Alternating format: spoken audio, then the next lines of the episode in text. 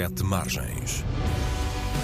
Fé, espiritualidades, cultura e direitos humanos.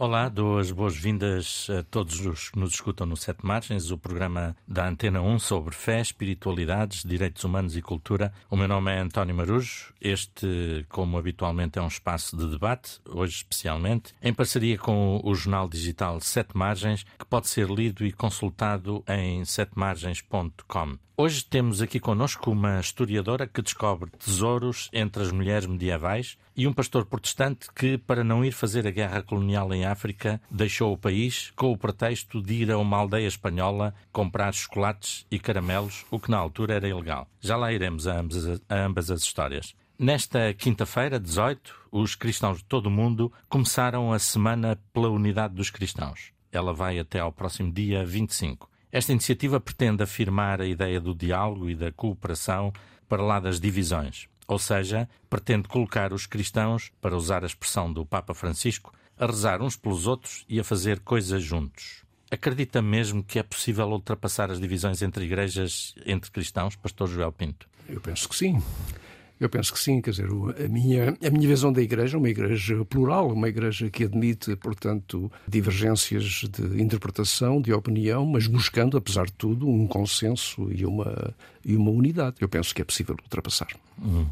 Joel Pinto é um dos meus convidados no programa de hoje, é pastor da Igreja Evangélica Presbiteriana de Portugal, fez o mestrado em Teologia na Universidade de Neuchâtel, na Suíça, estudou depois Ciências Bíblicas e Ciências da Educação nas universidades da Suíça francófona. Agradeço a sua presença, bem como à outra convidada, a professora Filomena Andrade, licenciada em História pela Faculdade de Letras da Universidade de Lisboa, com mestrado e doutoramento em História Medieval na Universidade Nova de Lisboa e agora professora auxiliar na Universidade Aberta. Duas das suas áreas de investigação têm sido o monaquismo feminino e o movimento franciscano medieval em Portugal.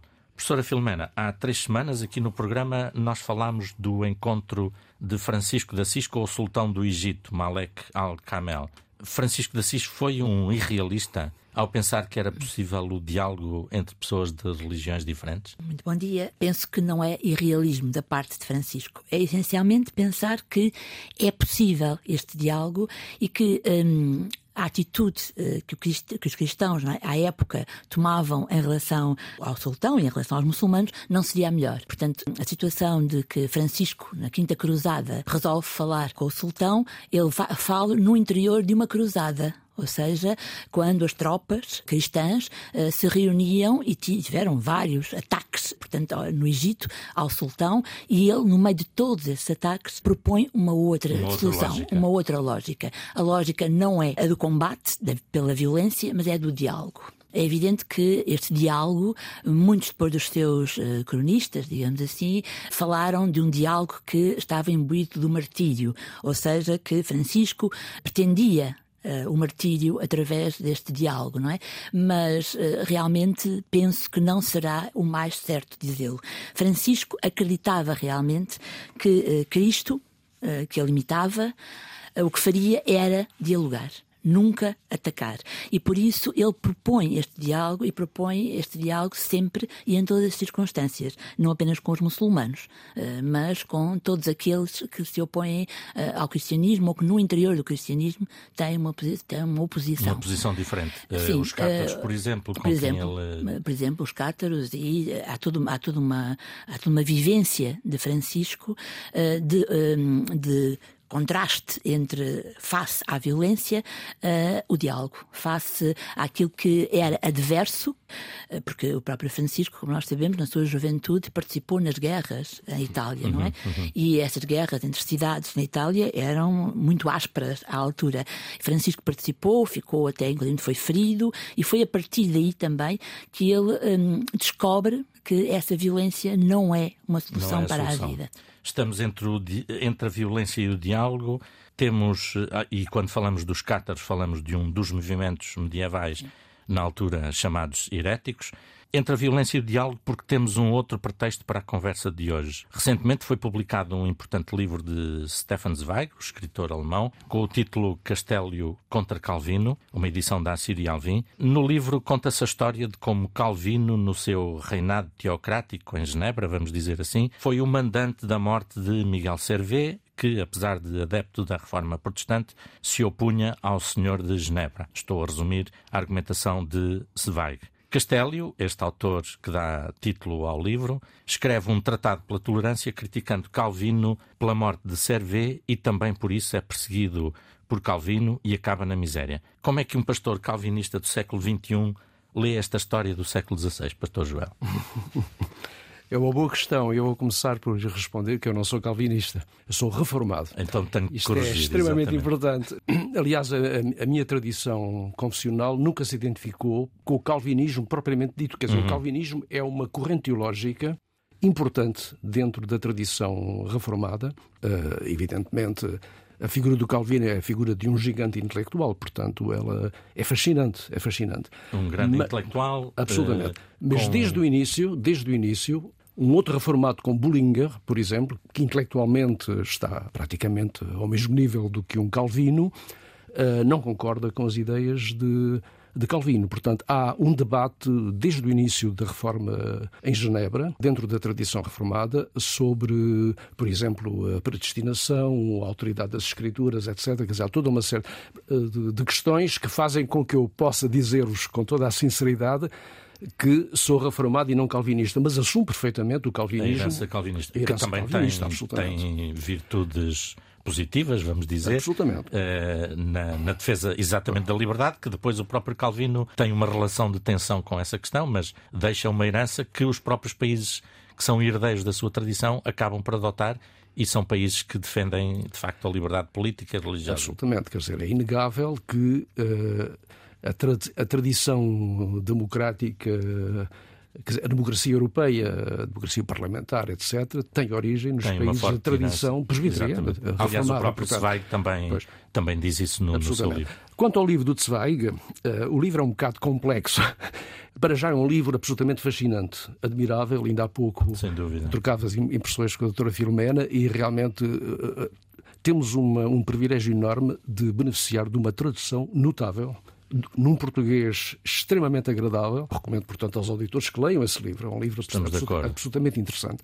Agora, do ponto de vista da factualidade, há problemas. Quer dizer, não é um livro sobre a historiografia da, da reforma, etc. Não é um livro de um historiador, é um livro de um, de um romancista genial, mas que efetivamente entra em interpretações de tipo psicológico, sobretudo da personalidade do Calvino, exagerando o traço. Não sei se podemos dizer as coisas dessa maneira, quer dizer, por vezes chega à caricatura e põe o seu texto a nível de um panfleto, mas ele consegue fazer a pirueta e, e guardar, apesar de E ele tudo, baseia-se muito no documento do Castélio. eh, mas interpretando, interpretando constantemente. interpretando, interpretando constantemente. Eh, Eu diria que, ressalvando, portanto, este elemento, eh, eu diria, aliás, para quem estiver interessado em estudar factualmente, portanto, a Genebra de Calvino, etc., o livro do Ferdinand Buisson, foi, aliás, o fundador da minha alma mater, que da Universidade de Neuchâtel, no século XIX, é muitíssimo mais importante do que. ah, não há mesmo comparação nenhuma do que o livro de Zweig.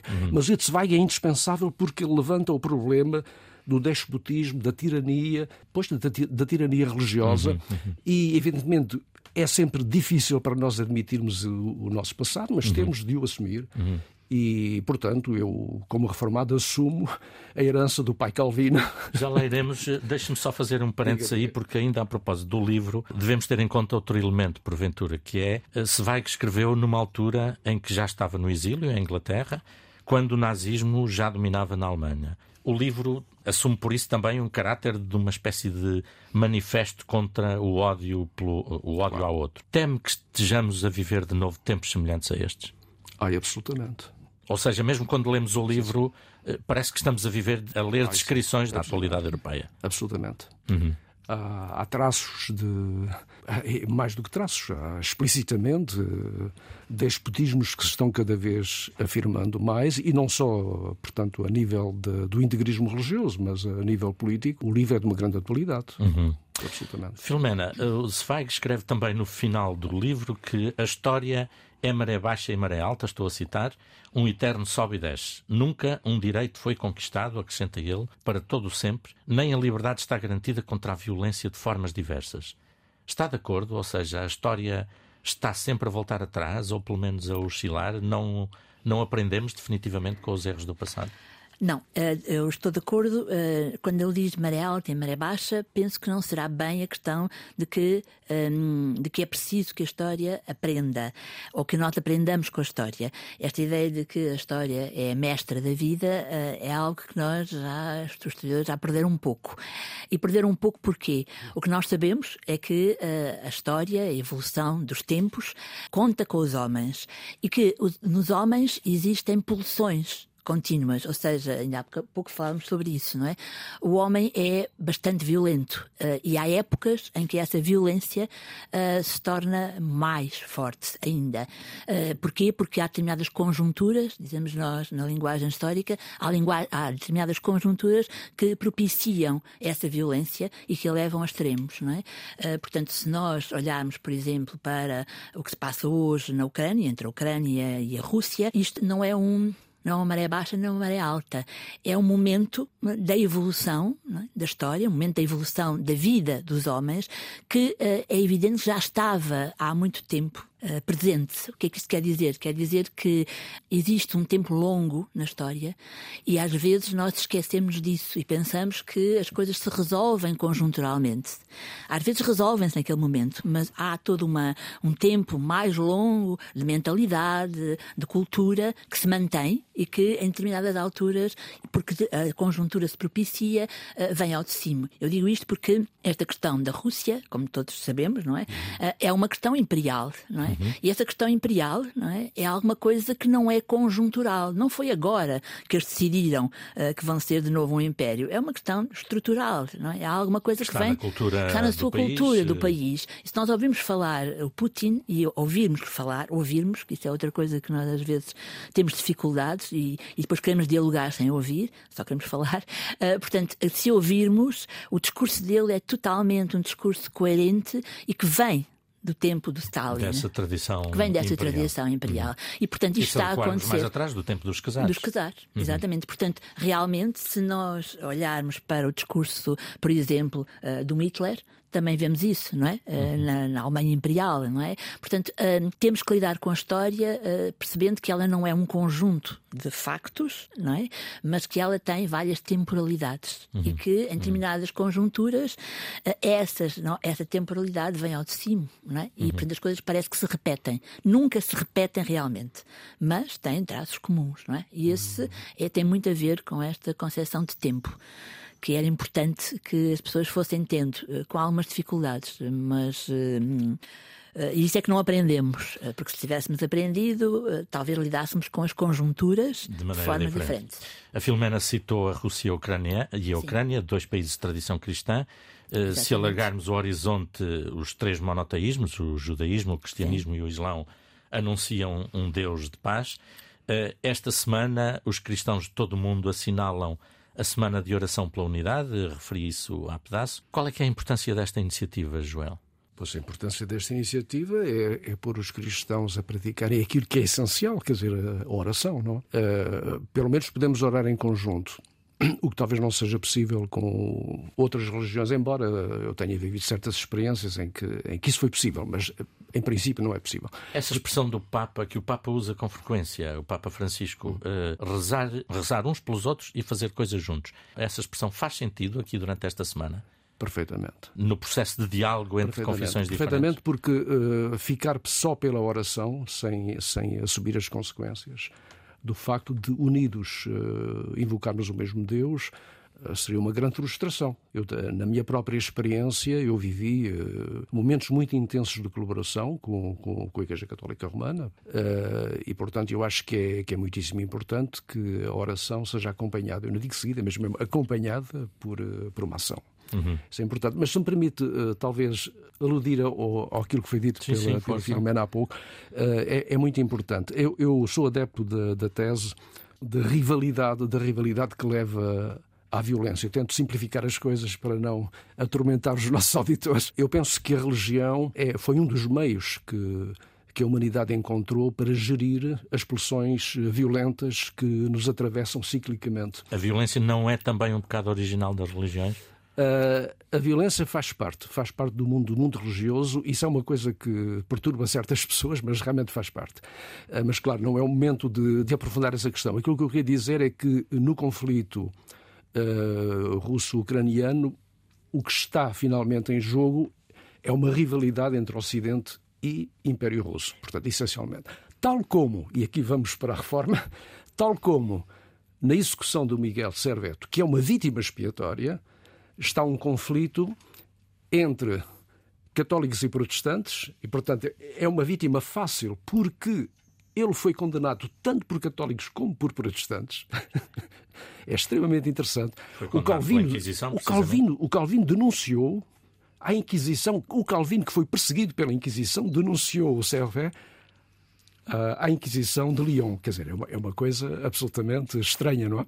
Portanto, é, é vítima absolutamente oportuna e, por outro lado, no interior do debate da reforma, é igualmente uma vítima favorável, porque ele tem uma posição que está totalmente fora da, da ortodoxia uh, protestante e, e, católica, igualmente, e, portanto, o que está em jogo, finalmente, mesmo em Castélio, é a sua condenação à morte, não é o erro da heresia do, do Miguel Servet. É esta questão que há pouco também já falávamos, não é?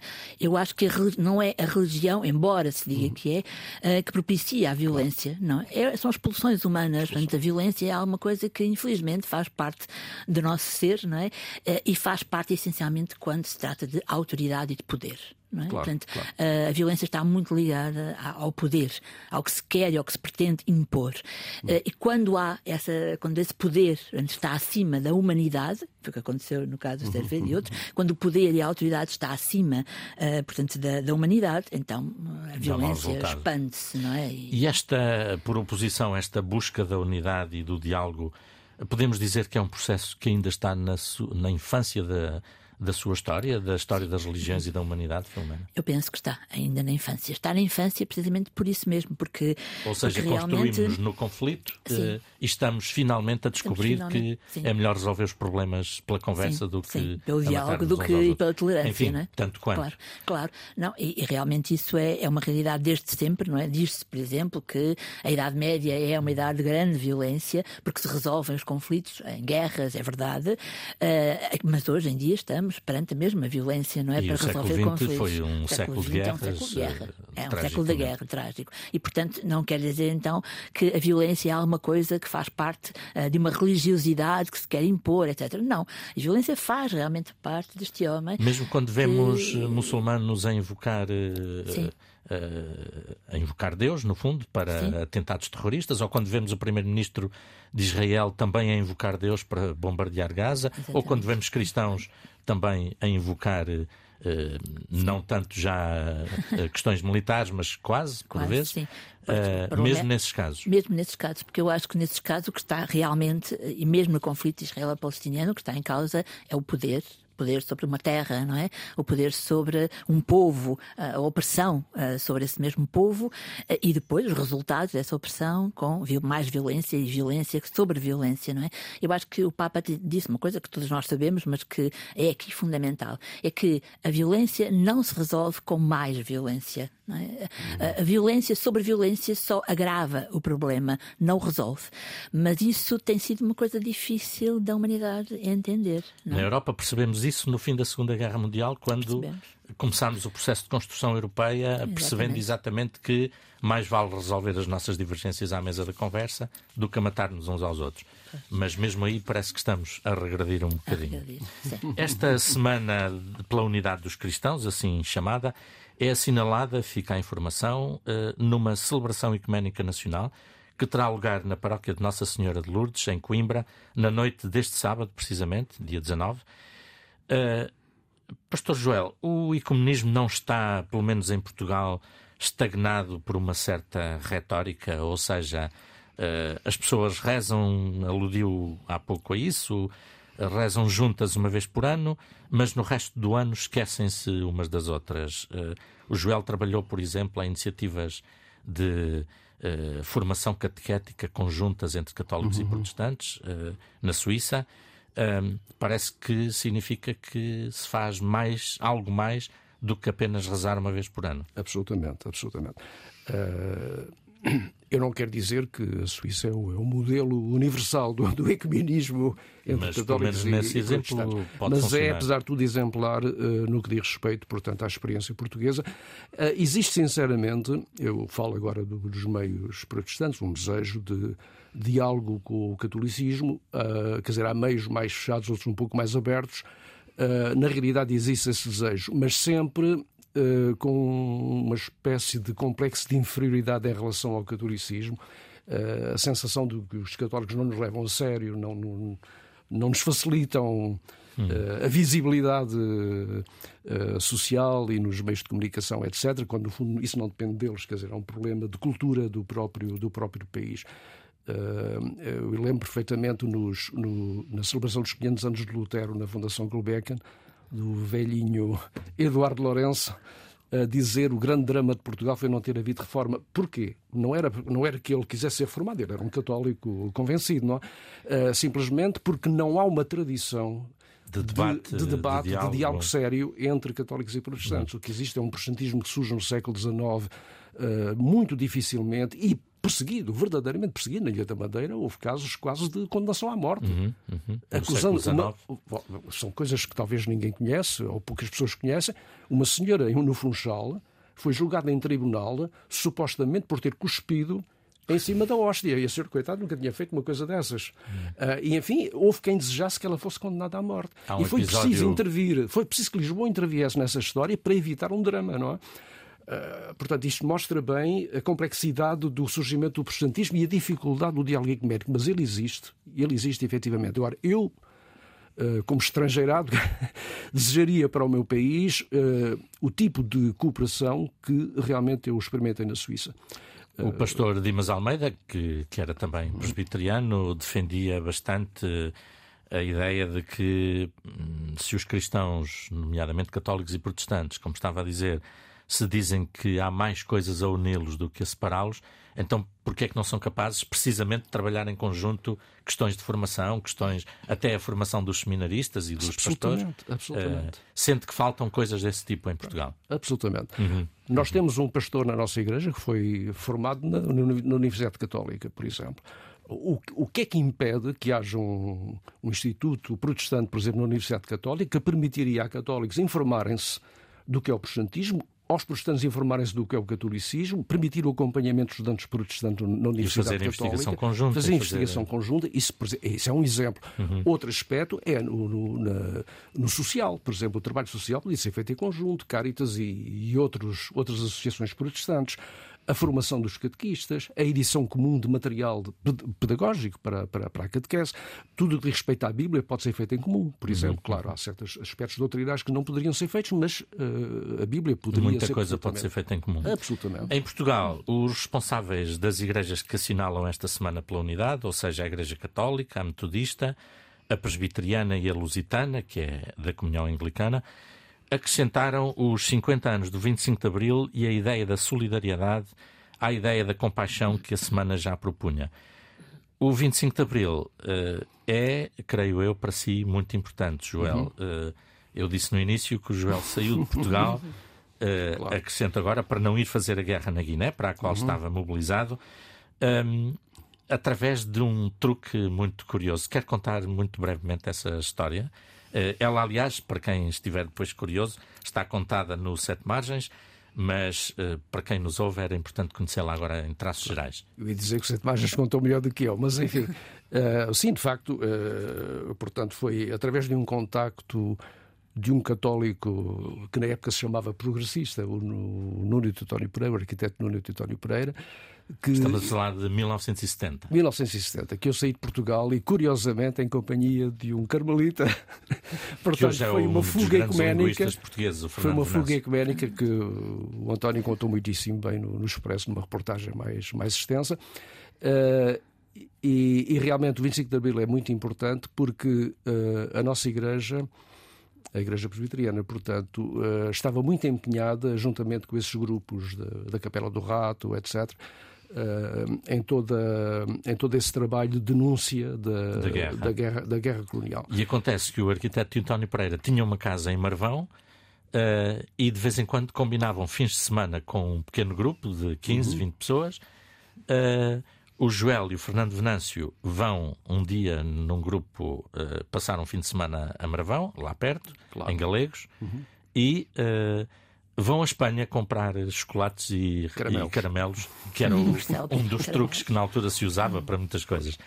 E em Espanha. Uh, vocês ficam lá, não é? Escondidos. Ficamos lá escondidos, e já não eh, regressam amedrontados pelo, pelo, por um cavalo que relinchava perante a vossa presença. Debaixo de um sobreiro. Uh, e de, sim, fomos, fomos depois uh, para Cáceres e, e, finalmente para Madrid. Uh, ainda fomos uh, atormentados por um, pela polícia da estrada espanhola que veio ter connosco a dizer que havia uma denúncia e nós não sabíamos que em espanhol denúncia é que tínhamos cometido um, um, uma infração. Uma infração, não é? Pensava que alguém nos tinha denunciado. Enfim, uh, uh, através de de um padre operário que habitava os arredores de Madrid. Chegámos a Barcelona, ele levou-nos de táxi até Barcelona, e lá um grupo de padres também nos acolheu e depois mascarou-nos de alpinistas e, e fomos foram passar os Pirineus, até. até à França. Fomos uhum. a salto até à França. E é daí que surge depois da sua ida para a Suíça e, é a partir daí que estabeleceu-se na Suíça. Uhum. Uh, portanto, quem quiser, esta história está também publicada no Sete Margens, uh, com mais desenvolvimentos e é muito curiosa. O tema desta semana, pela Unidade dos Cristãos de 2024, é uma frase retirada do capítulo 10 do Evangelho de Lucas, que diz: Amarás o Senhor teu Deus e ao teu próximo como a ti mesmo.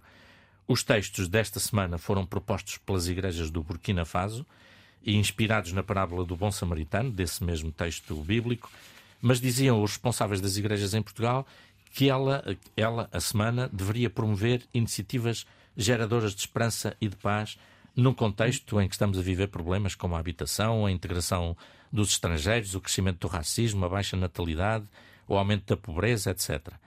Filomena é diretora adjunta do Centro de Estudos de História Religiosa da Universidade Católica. Uma das suas áreas tem sido a investigação do monaquismo feminino, das monjas uh, na Idade Média. As Beguinas, Hildegarda de Bingen, Juliana de Norwich, Catarina de Sena são apenas alguns nomes dessas mulheres da, da Idade Média que foram pioneiras na ideia do diálogo nas diferenças e também na reivindicação do papel da mulher na Igreja.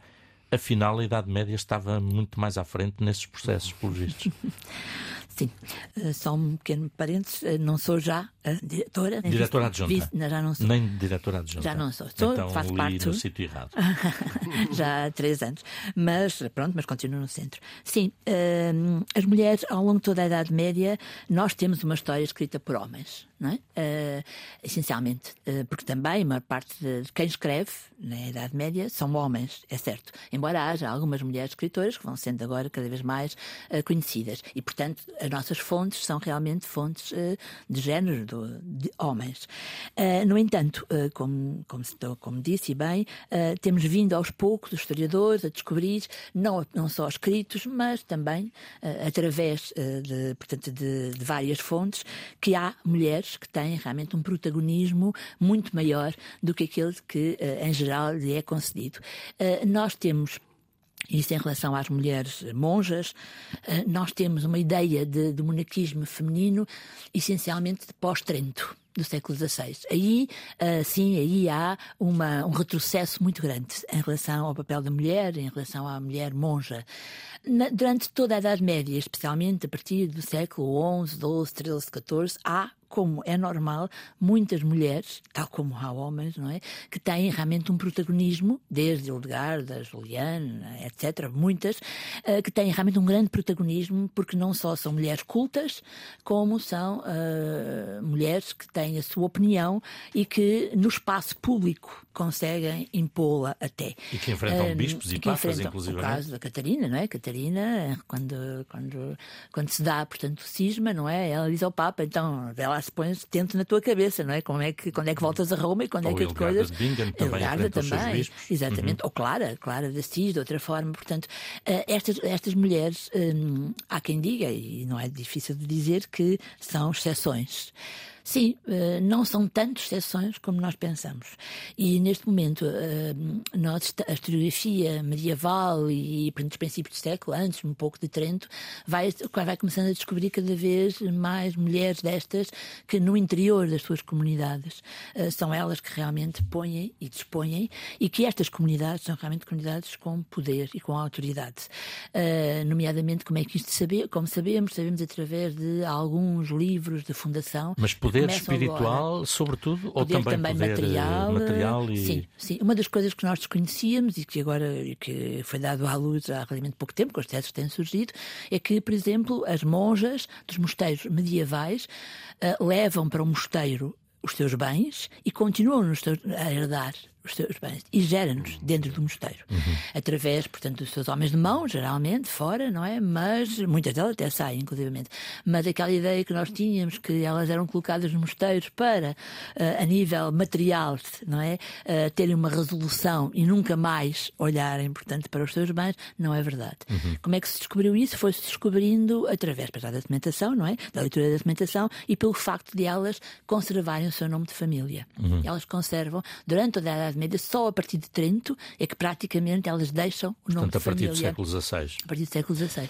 Um, Antes mantém. Essa é uma, é uma das coisas que parece que temos que aprender mais. Outra talvez seja esta. Ainda lhe pergunto, Filomena, os franciscanos e os dominicanos, portanto, ordens mendicantes, surgidas precisamente nos séculos XII, XIII, uhum. deram também um grande contributo para criar estruturas económicas alternativas que apoiassem os mais pobres. Este tema da Semana pela Unidade deveria ser uma provocação a que as igrejas, os cristãos, estudassem alternativas e propusessem alternativas ao modelo económico vigente? Sim, eu acho que sim, acho que sim, que era uma boa Estamos ocasião. a falar das mutualidades, das casas pias, portanto, experiências que eh, trouxeram nessa época um apoio económico, financeiro sim, sim. mesmo sim, aos mais pobres. Isso tem tudo a ver também com a tal mentalidade, com a tal cultura que, ao contrário do que nós pensamos, na Idade Média era muito mais associativa do que individualista, não é? Este nosso mundo individualista tem muito mais dificuldades em olhar, portanto, para a sociedade como um todo, não é? E em resolver a conjunto em conjunto os problemas dessa mesma sociedade, não é? E nós estamos perante uma questão, por exemplo, a questão dos sem-abrigo, não é? Que é uma questão que há muito tempo que atravessa as sociedades, que está, piorou de uma forma atroz em todas as, as sociedades do Ocidente europeu, civilizadas, e que não se consegue encontrar. Europeu e americano e por é, ah, pois então por aí não se consegue uma resolução para, uma, para algo que é dar casa às pessoas que querem ter casa, não é? E que querem ter uma família organizada. Portanto, e isto era um momento ótimo para se pensar não é? Uh, numa solução que pode não ser para todos, pode não ser para sempre, mas que era urgente, não é? Porque é daquelas coisas mais gritantes, não é? Quando se chega a qualquer cidade, eu estive há, pouco tempo em Madrid, e ainda pior que Lisboa, quer dizer, nas grandes, eles estão neste momento nas grandes vias, é que estas pessoas vivem e vivem em famílias. Sim, circulando, basta circular pela Exatamente, Europa, qualquer é uma coisa, grande da Europa. E, e é um problema de tal forma candente, de tal forma falado, não é? Que qualquer uh, movimento associativo poderia ter. Eu sei que há, Há vários movimentos neste momento a tratar do problema, não é? Hum. Mas não há algo Não há é uma estratégia política uma que resulte política. e que tenha exatamente. consequências, consequências visíveis. visíveis. Uhum. Exatamente. E, por exemplo, Joel, tomando o tema de, ainda desta Semana pela Unidade de 2024, na sua proposta de compaixão e solidariedade, seria importante pensarmos que as guerras, os conflitos que estamos a viver hoje pelo mundo, só se resolvem quando houver de facto uma política alternativa, ou seja, uma política que proponha, desde logo, o desarmamento dos países e dos povos. Isso é utópico pensar nessa questão? Não, não é utópico no mau sentido, mas porque a utopia eu acho é uma coisa boa. temos que aprender a, a, respeitar os outros. Eu penso que, fundamentalmente, na, na, na gênese de toda esta crise, há o sentimento por parte de algumas culturas, de alguns povos, de que não são suficientemente respeitados.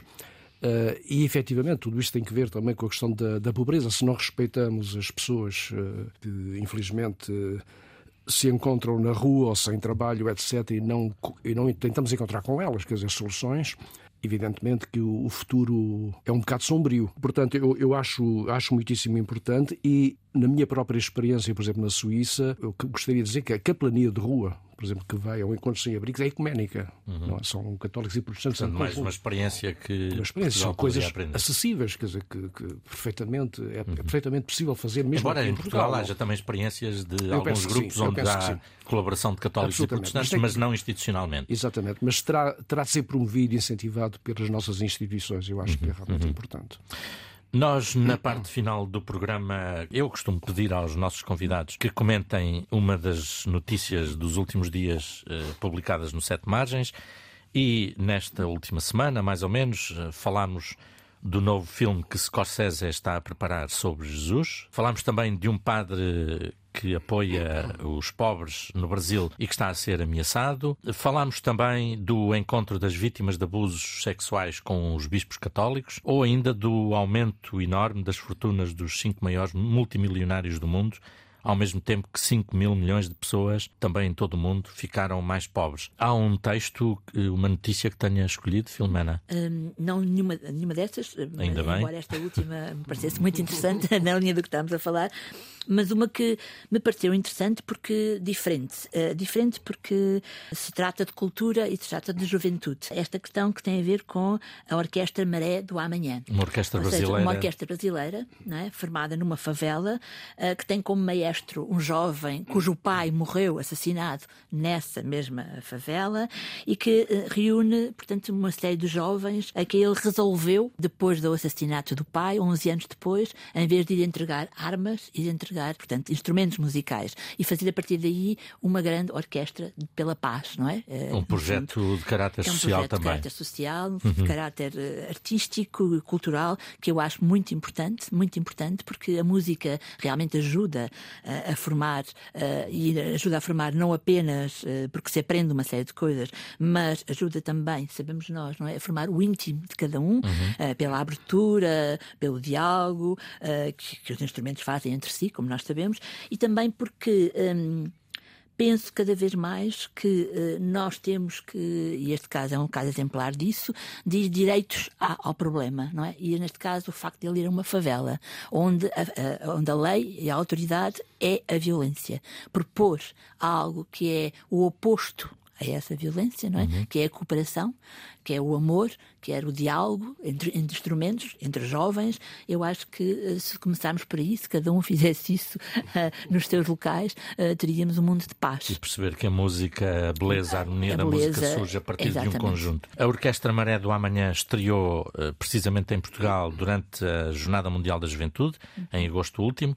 E regressará agora ao Teatro Tivoli em Lisboa no dia 2 de fevereiro, quem estiver interessado. Uh, em ver ao vivo este projeto que já atingiu 7 mil crianças e jovens. Joel, tem também uma notícia que terá escolhido dos sete margens dos últimos mesmo dias. duas. Duas. Bom, a primeira é um pequeno artigo que, onde se diz que há quem diga que são católicos evangélicos deslavados é que se juntam a, a propósito do encontro de jovens na linha de Sintra, se eu não estou enganado. O encontro cristão encontro, de Sintra, sim, sim. Em que vão tocar música juntos, etc. Uh, eu acho muito interessante porque é uma iniciativa que certamente não é teológica, mas é muito prática e põe as pessoas juntas umas com as outras e nada melhor do que a música, que a alegria, que a festa para celebrar uh, esta unidade que todos nós, uh, que existe em Cristo. Portanto, um encontro contra cristãos deslavados. Absolutamente. Sou a favor dos cristãos deslavados.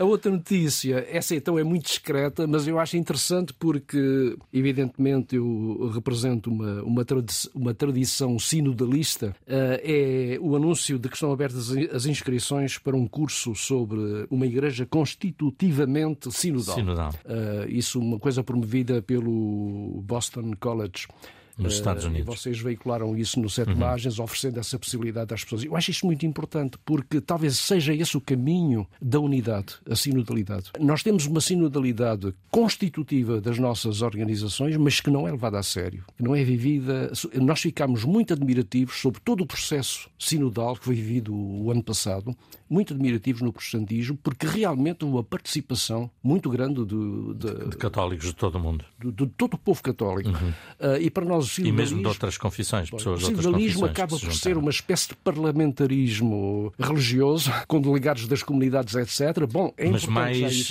o, o, Papa insiste muito que não é apenas uma, uma questão de parlamento, que é muito mais do que isso. o Papa tem toda a razão. O Papa tem toda a razão. E é aí que nós podemos convergir nesse trabalho, portanto, de, de criação de uma, de uma igreja autenticamente sinodal.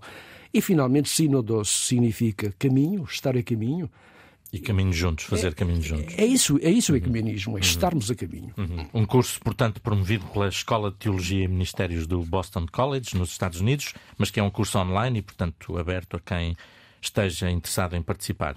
O Joel traz também uma sugestão cultural para quem nos escuta. Trata-se de um filme que surgiu em 2017 que me impressionou bastante. O filme chama-se First Reformed. Em português diríamos Primeira Igreja Reformada. Nos Estados Unidos eles costumam chamar as igrejas Primeira, Segunda, Terceira em função do, do ano em que elas, que elas surgiram. Em, em, português o título, se eu não me engano, é No Coração da Escuridão, realizado pelo Paul Schrader, que foi o... O mesmo do Taxi Driver. Taxi Driver, um filme absolutamente notável com uma interpretação notável igualmente do Ethan Hawke, uh, um filme que eu recomendo aos auditores, porque é, ele encontra-se em stream. Uh, em streaming, hum, é, nas plataformas é, digitais, pois, não consegui é ver, portanto fica mais das, um na lista. Não sei se quer que eu diga duas ou três palavrinhas. É, claro que sim. Pois, é o, trata-se a história do pastor de uma igreja em Snowbridge, portanto, no estado de Nova York, que foi uh, militar, foi capelão do exército americano.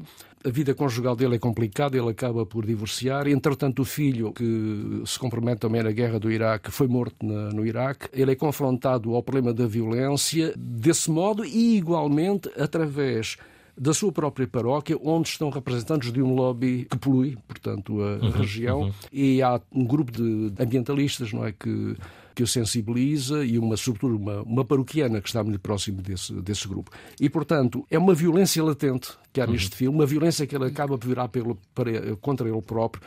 Eu penso que é o contrário da maneira como nós uh, poderíamos gerir a questão da violência, mas o filme psicologicamente é extremamente interessante e mostra um pouco como os, entre aspas, calvinistas, uhum porque trata-se de uma igreja presbiteriana reformada, geram, portanto, a questão da violência, por vezes mesmo virando-a contra eles próprios através de uma forma de ascenso. Fica a sugestão para não desvendarmos tudo sobre o filme. Claro, claro. Filomena tem também uma proposta. Neste caso, um livro. Portanto, o autor é Nathan Thrall, é um americano que vive em Jerusalém, é um jornalista, colaborador do New York Times Magazine, do New York Review of Books, do London Reviews of Books, e que dirigiu durante uma década o projeto árabe-israelita do International Crisis Group.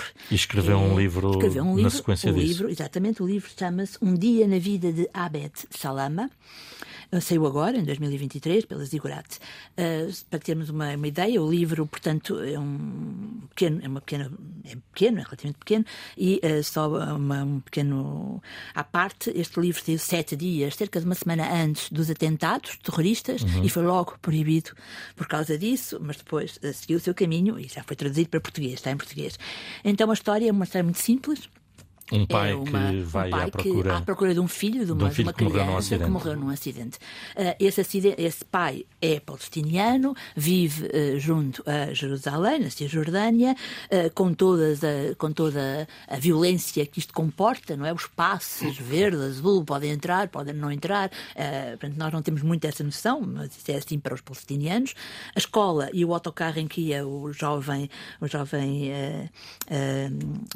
Milad, que é criança de 5 anos uh, estava em péssimo estado uh, e, portanto, aquilo que aconteceu era consequência da situação do próprio autocarro e da escola ser uma escola com poucos meios, não é? Pronto, quando se chega ao acidente é muito interessante ver uh, que o acidente dá-se, não, chega, não chegam autoridades, autoridades uh, israelitas demoram muito tempo a chegar e, portanto, tudo aquilo é feito uh, um bocadinho, como se a dizer, de uma forma cada um que safe, não é? É sobretudo Portanto, um livro que nos dá o retrato do Pronto, que é a condição depois, palestiniana exatamente. hoje. E depois o que acontece é que depois na procura deste, deste homem que vai procurar não é?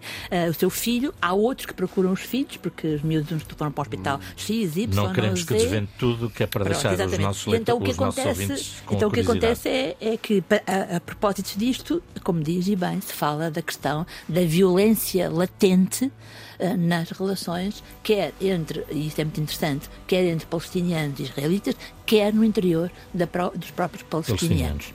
Ficam várias sugestões muito interessantes, todas elas. Obrigado, Filomena Andrade. Obrigado, Joel Pinto. Obrigado também ao João Carrasco pelo cuidado técnico desta emissão, ao Carlos Jorge Antunes pela produção do programa. Eu despeço-me aqui com a promessa de voltar à emissão na Antena 1 na próxima sexta-feira, depois da meia-noite, que é como quem diz sábado, depois das zero horas. Até lá, a informação, o debate sobre estes e outros temas estão disponíveis na RTP Play, nas plataformas digitais ou em setemargens.com. Até breve.